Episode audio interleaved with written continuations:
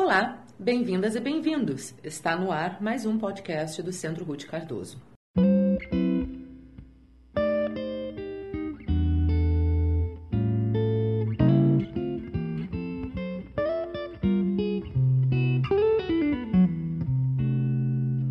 Bom, então a primeira coisa, Jamil, vou pedir por favor para você se apresentar, como diz as gurias do podcast Mamilos, para você dizer quem, quem é na fila do pão, eu adoro essa frase, e você falar um pouquinho sobre o que, que faz o Instituto Cives.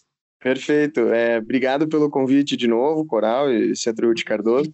É, bom, meu nome é Jamil Assis, eu sou engenheiro de, de formação, mas hoje trabalho como relações institucionais aqui no Instituto Cives. Trabalho com a parte de parcerias e articulação de projetos coletivos. É, o Cives ele é um, um, instituto aqui de Curitiba que surge muito com uma, é, uma visão de futuro de um Brasil muito forte, porque a gente né, somos todos jovens que participamos muito ativamente da, na época, desde 2010, né, de grandes protestos contra a corrupção aqui no, no estado do Paraná, e depois isso foi se escalando né, para o nível nacional em grandes é, movimentos, como né, em 2013 a gente teve. E, uhum. e o o Instituto, na época, ele surgiu muito com esse, esse ímpeto de jovens de verem a sua responsabilidade para mudar essa questão, é, para mudar o, o, funcionamento da nossa democracia, do nosso país como um todo, né? E a gente foi com o tempo refinando e chegamos numa visão de futuro que a gente acha muito bacana de, de, compartilhar, porque a gente sabe que não é só nossa essa visão de futuro, é de muita gente, que é de um Brasil que seja mais colaborativo, honesto e orientado à democracia. Né? Então, um Brasil em que as pessoas se entendam mais como cidadãos, como responsáveis por essa democracia que a gente né, cuida e que deve cuidar cada vez mais, é, mas também que a gente consiga fazer isso de maneira coletiva, né, colaborativa, que é, acho que uma premissa muito importante da democracia, essa capacidade de trabalhar em conjunto. E, e a gente trabalha aqui no, no Civis com é, várias metodologias muito bacanas para chegar nessa nossa visão de futuro, mas o nosso grande foco é trabalhar com uma visão que a gente fala que é uma visão sistêmica, né? uma visão que a gente está procurando quais são as causas raízes né, da, de alguns comportamentos que são comuns aqui no Brasil, de algumas situações, né, da questão da corrupção, da questão do conhecimento político, do baixo envolvimento comunitário, por vezes, né,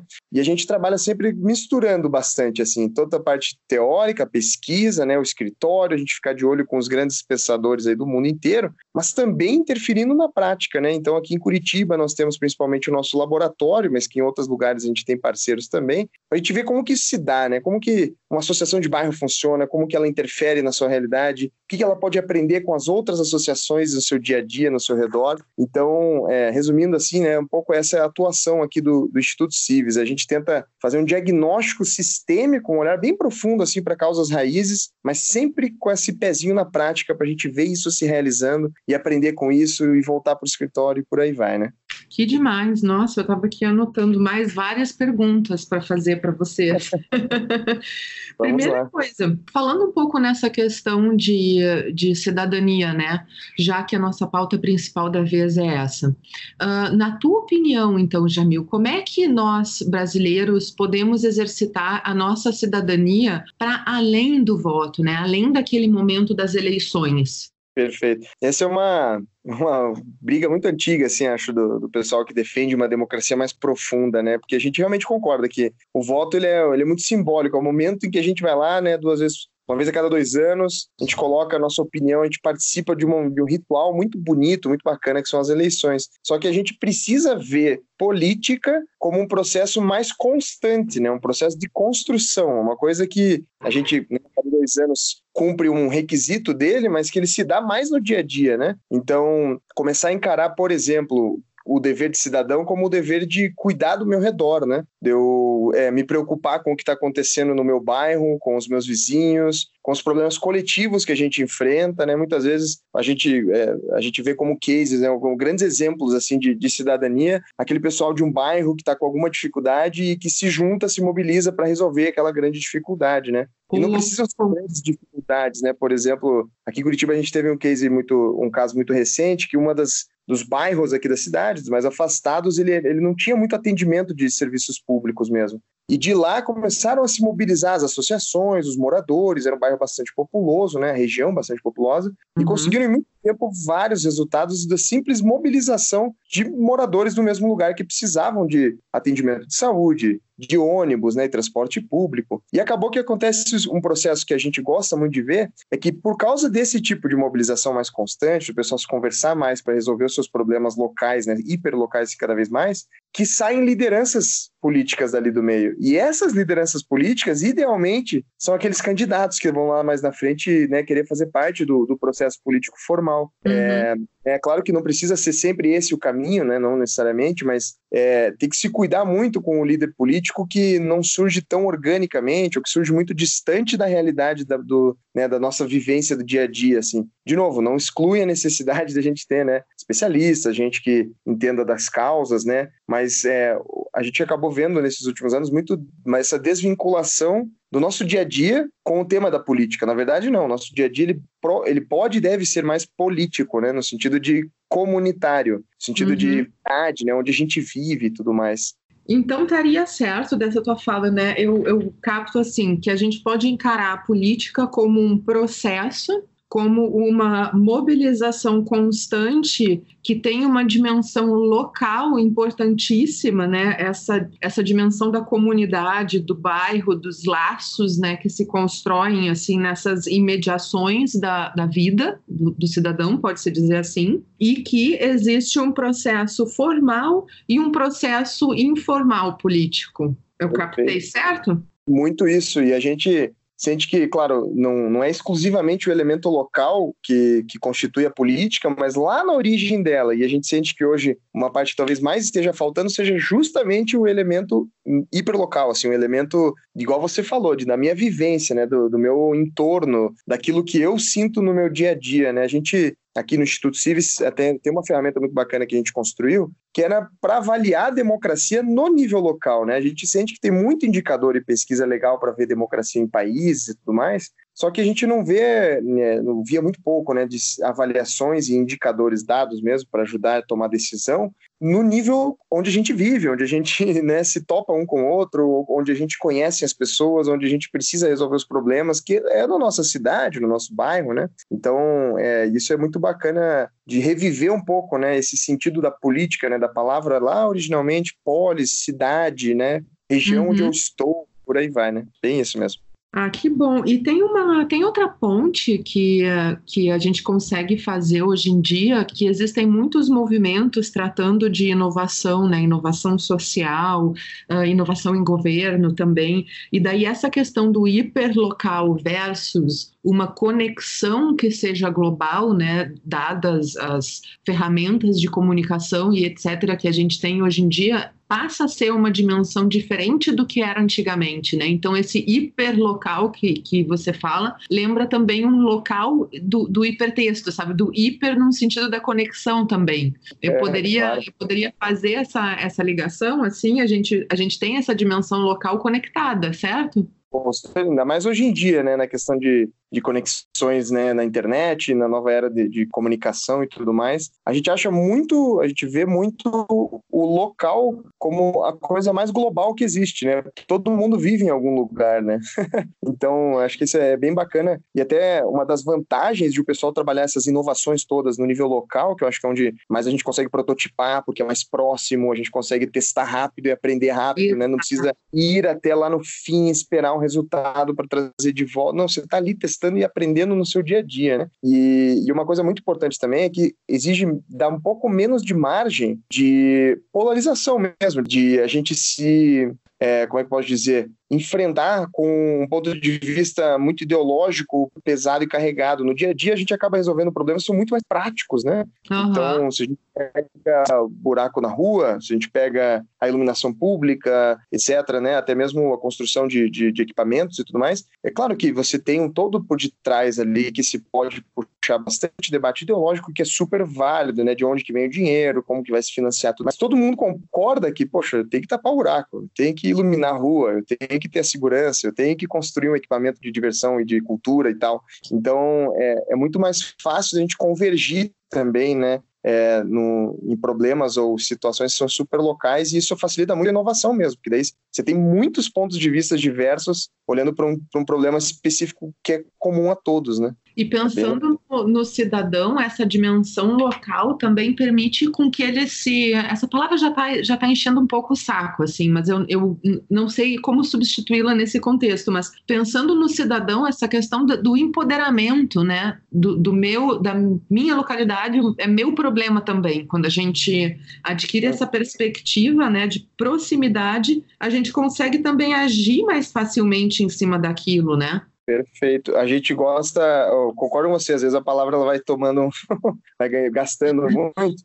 Tem uma coisa que a gente a gente fez uma série de atividades em Curitiba esse ano, foram mais de 115 lideranças de todas as regiões aqui que a gente envolveu, e uma entrevista que a gente fez, é, a gente fez entrevistas em todas as regiões, e líderes desde políticos até liderança de bairro, de associação, líderes informais, tudo. E uma coisa que eles nos falaram, e foi muito marcante, e, e a gente apresentou isso depois e todo mundo concordava, é a questão de que que se a gente limita a nossa responsabilidade, a gente também limita o nosso impacto. Então não tem como a gente querer fazer uma transformação muito grande, ou querer mudar o mundo, ou querer ter um planeta, um Brasil, uma cidade, um bairro melhor, se a gente não se responsabilizar por ele. Né? Então, às vezes, é, a palavra talvez seja responsabilização, né? A gente corresponsabilidade, né? Uns com os outros, responsabilidade comum, é, que tem um pouco a ver com esse empoderamento. Acho que a gente vai ter o poder para transformar uma vez que a gente perceba que é nossa responsabilidade também, né? A gente não pode continuar terceirizando, como historicamente aqui no Brasil a gente faz, né? É, a responsabilidade para fora, para o Estado, para outros atores. É, cada vez mais a gente perceber que a responsabilidade, né? O poder de mudar está conosco e pode parecer um clichê, mas é, é, só assim que a gente vai conseguir transformar mesmo. A gente se ver como parte do problema é necessário para a gente se ver como conseguir implantar algum tipo de solução, né? Como parte da solução também, né? É, é perfeito isso. Então, quer dizer, uh, quando a gente frase sua, né, que eu quero retomar aqui porque eu gostei muito dessa perspectiva, é, quando a gente limita a nossa responsabilidade, então a gente também está limitando o impacto que a gente pode gerar com as nossas ações. Interessante essa perspectiva, né? Ela ressoou muito, porque a gente até, a gente brinca, né, com o pessoal que a gente entrevistou aqui, como eu falei, 115, a gente falou, a gente falou, não, a gente só tá falando com lideranças, né, e a gente explicava do que, que é uma liderança para nós, é aquela pessoa que se eu chamar para um evento, para uma mobilização, para alguma coisa, ela consegue levar mais 10 você já está valendo ah. como líder. Entendeu? Esse é um, um, olhar super mega comunitário, assim, que dá muito poder e responsabilidade para essas pessoas, né? E aí a gente escutou essa frase justamente de uma dessas pessoas que, coincidentemente, estava em cargo de poder na época, né, dentro do município aqui do, do da prefeitura. Mas foi muito legal de ouvir isso e isso ressoar para todo mundo, sem a gente dizer quem foi, né? E todo mundo nas oficinas que a gente começou a fazer coletivamente para discutir, puxa, como que a gente constrói mais confiança e colaboração em Curitiba, né, que é um desafio que a gente está enfrentando aqui. Todo mundo entendia realmente, puxa, se a gente não se responsabiliza, a gente não vai conseguir aumentar a confiança e colaboração em cidade, a gente não vai conseguir né, melhorar os níveis de educação que a gente quer fazer e por aí vai, né? Então, hum, é uma frase bem marcante mesmo. Perfeito. Deixa eu aproveitar, uh, já que você tinha falado em, em participação, né, e num instrumento da Civis, que vocês têm um instrumento. Então, eu queria perguntar, aproveitar e perguntar para ti, Jamil, se você teria um, ou mais exemplos, né, de mecanismos ou de instrumentos democráticos que estejam à disposição dessa população e, e também outro tipo que possa ajudar a população a acompanhar né, uh, as decisões políticas, a estar participando mais efetivamente e então tomar um pouco mais para si essa responsabilidade, sabe? Legal. Não só na hora de, de eleger esse representante, né? Porque muitas vezes, então, a gente tem essa, uh, essa postura que você mesmo citou, assim, de projetar no outro, né? Então, quer dizer, a responsabilidade é do outro, a culpa pelo que dá errado é do outro, né? Então, se um processo político, um projeto não dá certo, né? A corrupção,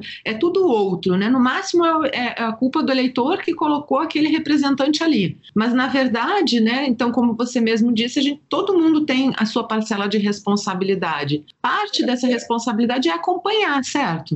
Correto. E, assim, uma vantagem que a gente tem do, do, do Brasil hoje é que a gente, pelo menos na nossa rede de parceiros, conhece muita gente e muitas ferramentas bacanas e interessantes, sabe? Acho que até São Paulo está tá super bem servido nisso, a comunidade né, de inovação política aí de São Paulo, que o pessoal do Instituto Update sempre agrega e sempre está divulgando uhum. novas iniciativas, é, é, riquíssima, assim, a gente tem desde aplicativos que facilitam a participação, é, agregação de dados de eleições, agregação de dados de outros indicadores, né, para você acompanhar o dia a dia, rankings né, de, de políticos, de participação, assim, eu até nem, nem consigo citar para fazer justiça exemplos assim muito, muito que são muito numerosos, né? E são vários, todos muito válidos mesmo, porque, como você falou, às vezes o que a gente precisa é, poxa, eu preciso tomar uma melhor decisão com relação ao meu voto, mas, poxa, às vezes o que eu quero é saber como que eu posso acompanhar uma obra pública, uhum. tem uma lado de casa, né? Como é que eu faço para acompanhar isso? Então, puxa, existem exemplos e mais exemplos, né? Desde é, falando de alguns poucos, né? O Transparência Brasil, que criou um aplicativo para você monitorar obras públicas, né? Que você pode verificar o orçamento da obra, tirar fotos, ajudar na fiscalização disso a partir da sociedade civil.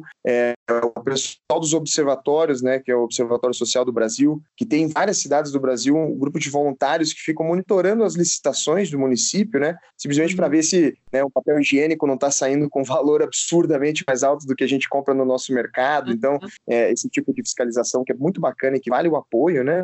Uhum. Uh, até ferramentas um pouco mais institucionais, por exemplo, mas que são super válidas, né? Como aqui em Curitiba, a partir de uma colaboração, acredito, com o pessoal do Colab, né? Que é um é uma baita de uma ferramenta que tem em outras cidades também. A gente está com um aplicativo super bacana do 156, né, da Central de Informações da Prefeitura. Então, assim, o próprio governo, né, percebendo a, a, o espaço de inovação, também pode, né, e tem feito muitas coisas em alguns lugares do Brasil para, digamos, usar todas essas inovações, aquelas que, aquelas que funcionaram melhor, né o próprio pessoal do Telos, né, e todas as inovações que eles fazem para lá na ponta melhorar o serviço público, né, de um postinho de saúde ou de um né, de algum departamento do governo que atende a população né, né, diretamente. Então, assim, até faria injustiça se eu, eu continuar fazendo o que eu estou fazendo agora de só citar alguns, né? Mas de, dessas inovações todas que existem, que são incríveis mesmo. O que eu recomendo mesmo de mais forte é a gente ir atrás daquilo que nos toca. Então, muitas vezes, o que, que me importa mais? Puxa, é o funcionamento da escola aqui do bairro, da escola municipal que tem aqui perto de mim,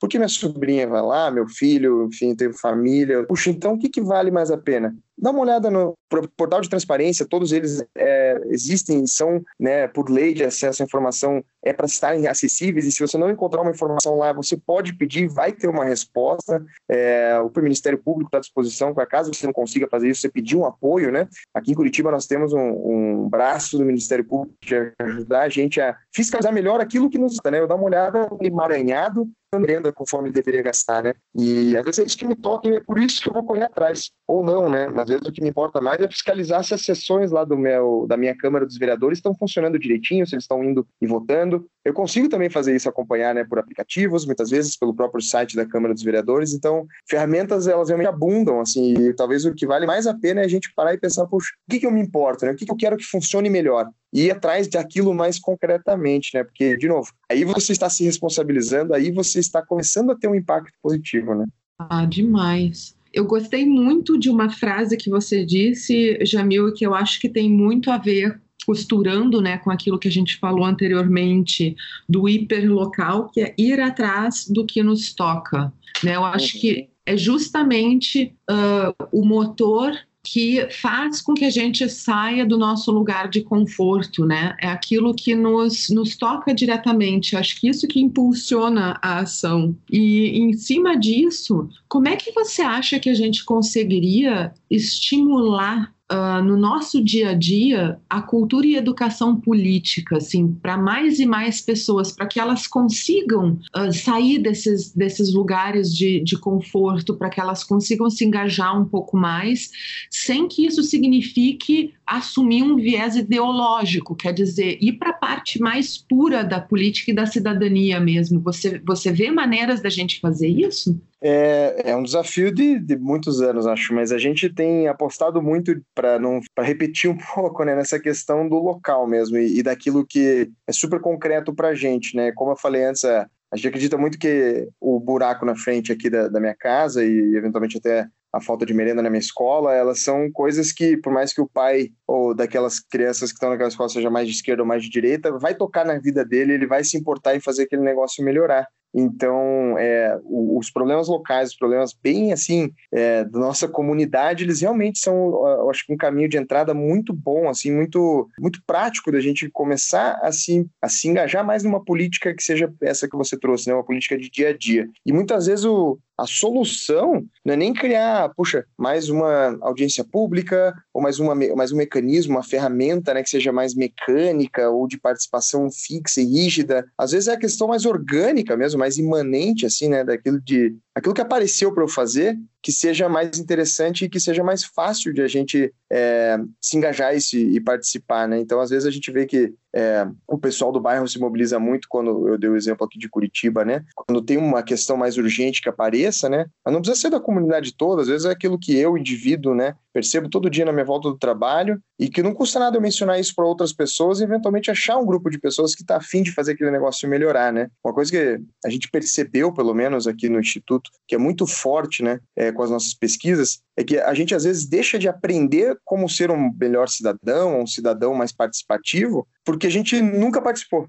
Às vezes o, o hum. conhecimento político, que concordo, e, e é uma, um tema que a gente vem trabalhado também com grandes parceiros, né? a gente destaca muito o professor Humberto Dantas aí em São Paulo, é, que o, o, conteúdo de conhecimento político, né, de como funciona o governo, como funcionam as diferentes instâncias, qual é a responsabilidade formal de cada órgão e tal, isso tem que ser ensinado mesmo, isso tem que ser de alguma maneira passado como conteúdo para as crianças e para os jovens, mas a gente acredita muito que às vezes a gente não aprendeu porque a gente nunca foi lá e fez, né? a gente nunca praticou de alguma maneira, seja uma, participar de uma é, reunião de associação de bairro, ou conhecer o conselho de segurança da comunidade, ou ir numa reunião dentro da escola, né, do, do conselho escolar, né, do, dos pais e filhos, é, dos pais e professores, desculpe. Então, é, às vezes a gente se forçar a fazer, participar um pouquinho é, aí a gente vai começar a aprender, e com uma boa disposição, né, para ir para aprender, ir para entender como funciona melhor, talvez seja o melhor caminho para a gente conhecer, começar a se conscientizar um pouco melhor de,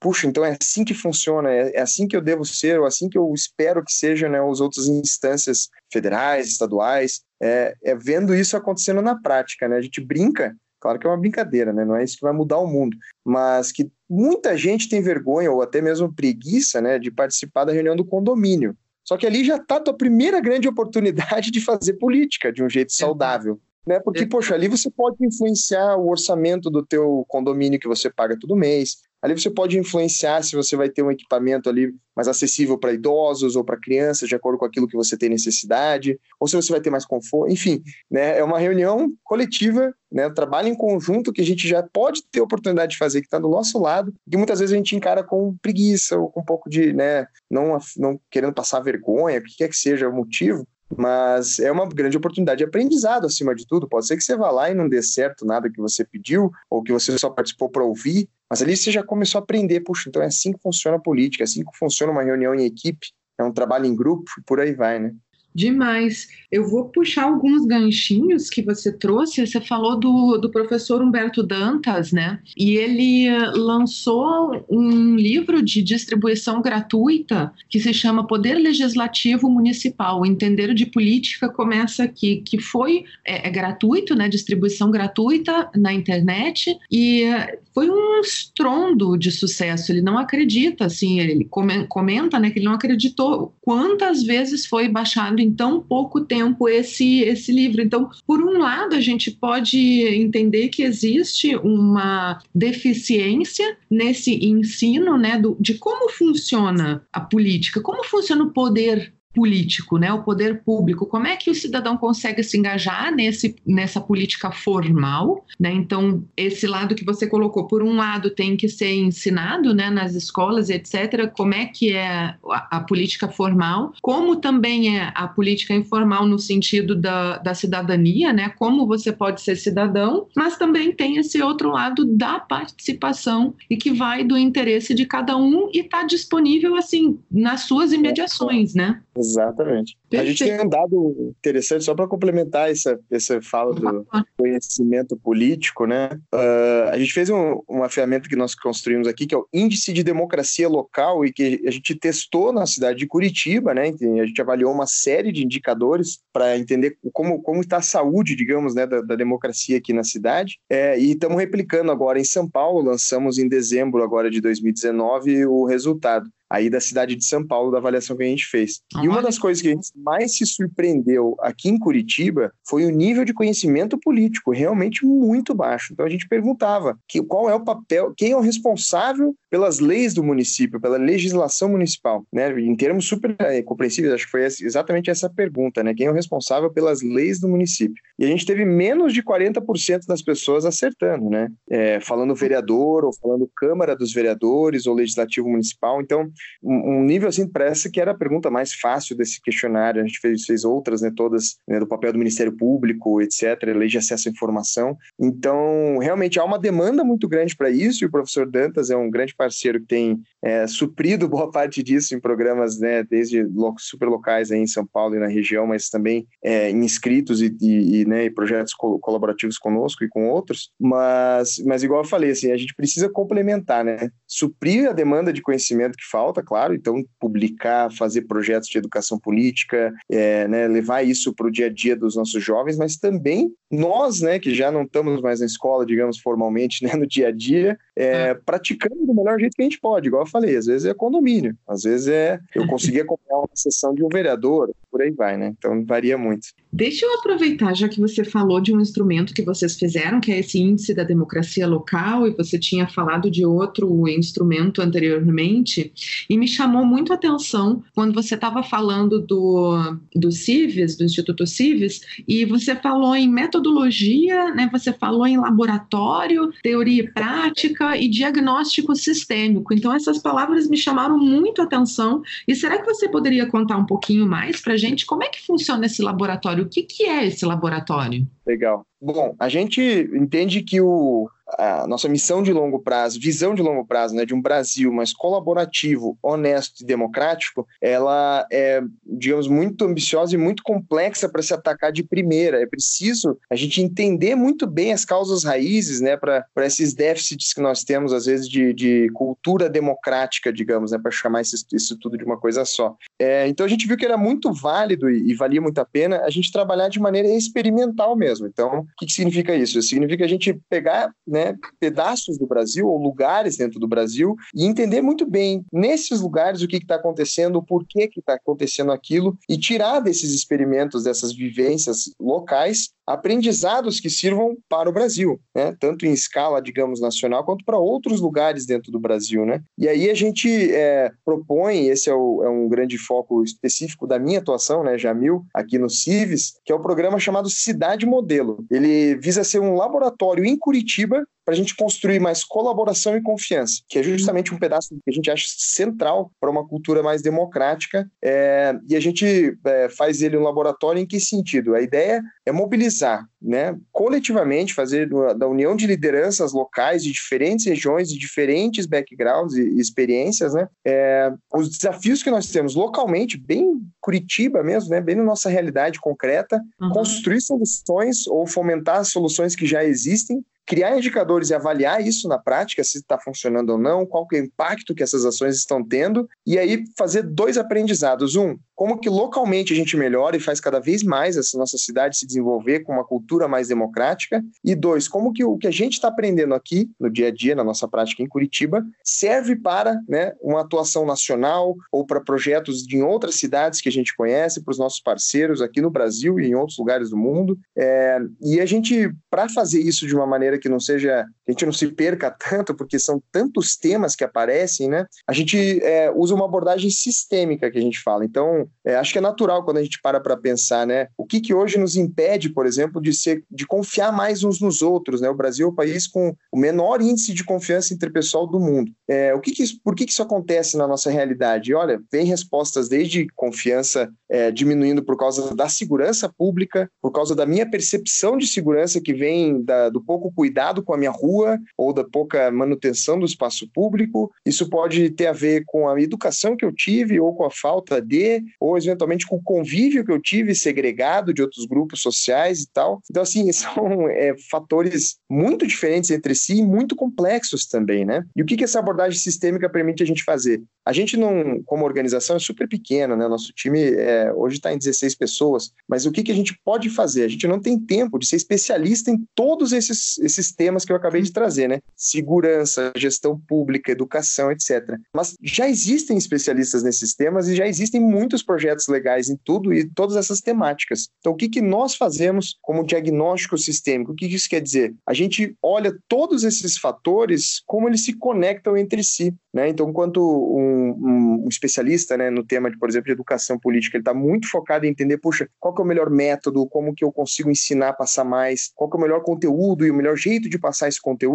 a gente, enquanto Instituto Civis, apoia esse tipo de, de procedimento de, de entendimento mais profundo de certos temas, mas o que a gente mais quer fazer é conectar o impacto que essa educação política está tendo com o cara que trabalha com gestão pública, o município e como que ele entende o funcionamento de governo melhor, como que uma coisa afeta a outra, como que um outro fator, por exemplo, segurança pública, influencia dentro da questão da educação política. Então, é isso que a gente quer dizer por um olhar mais sistêmico, né? A gente tenta dar esse passo atrás e ajuda os atores e os parceiros nossos a, junto conosco, darem esse passo atrás para olhar como aquilo que eu estou fazendo hoje, a minha comunidade ou o meu tema, e como que isso influencia os outros temas e os outros pedaços, digamos, as outras partes da nossa comunidade, né? E tirar disso as lições, as causas raízes do porquê que tem alguns problemas que persistem, né, ou que continuam aparecendo para a gente aqui no Brasil, né, nos diferentes lugares. Então, é por isso que a gente trata, né, do entendimento sistêmico sempre como eu falei, né, com esse paralelo da pesquisa, então de entender profundamente alguns temas, de buscar conteúdo, de ter parceiros acadêmicos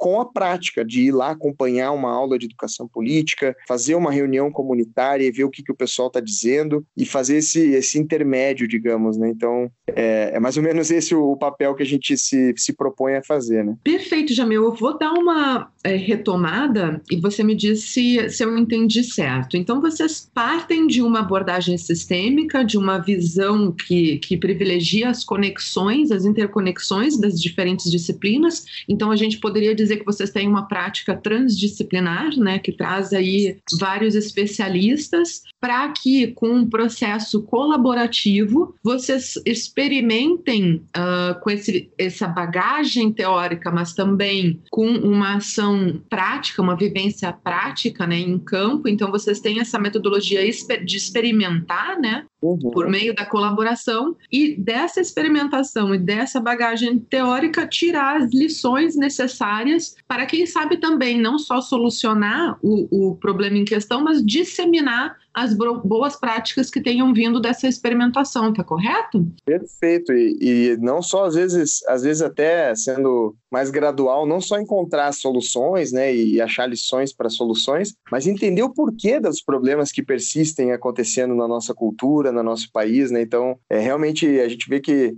esse olhar um pouquinho mais para causas raízes, né? Não para só tratar dos problemas urgentes, que são super importantes e é importante que a gente continue gastando muita energia e recurso nisso, mas também dar um olhar um pouco mais para trás, né? mais para longo prazo, um pouquinho mais para aquelas coisas que são mais profundas e mais persistentes, né? Não fugir necessariamente de questões que também não têm uma solução tão evidente, né? Então, é, mas é muito bem resumido aí. Perfeito. É, essa visão de longo prazo, né? Como é importante a gente conseguir exercitar isso hoje em dia, né? A gente romper um pouco a lógica do imediatismo, da solução pro aqui e agora e a gente começar a pensar na, nas gerações futuras. Isso também é uma visão ecológica, né? Uma visão é, de sustentabilidade e é, é, é bem interessante você trazer essa perspectiva do longo prazo também. Com certeza, exatamente. A gente vê que tem muito, muita questão que às vezes a gente evita né, aqui no Brasil, ou seja, na atuação política, ou até mesmo nas organizações sociais, organizações do terceiro setor, né, governos,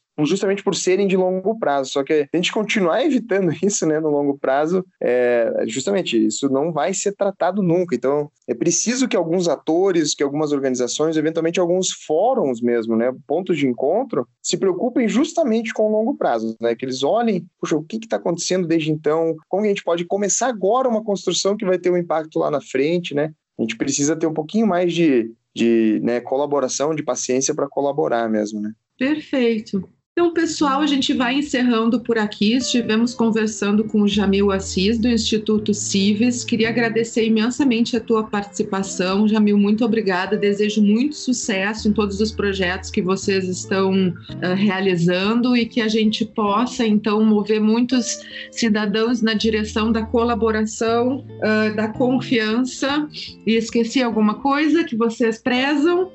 Da democracia, né? É um, um, um, futuro colaborativo, honesto e orientado à democracia, correto? Perfeito. Então, muito obrigada, Jamil. Eu que agradeço, Coral. Um grande abraço a todos aí e ficamos à disposição no que a gente puder ajudar, viu? Abraço. Um abraço.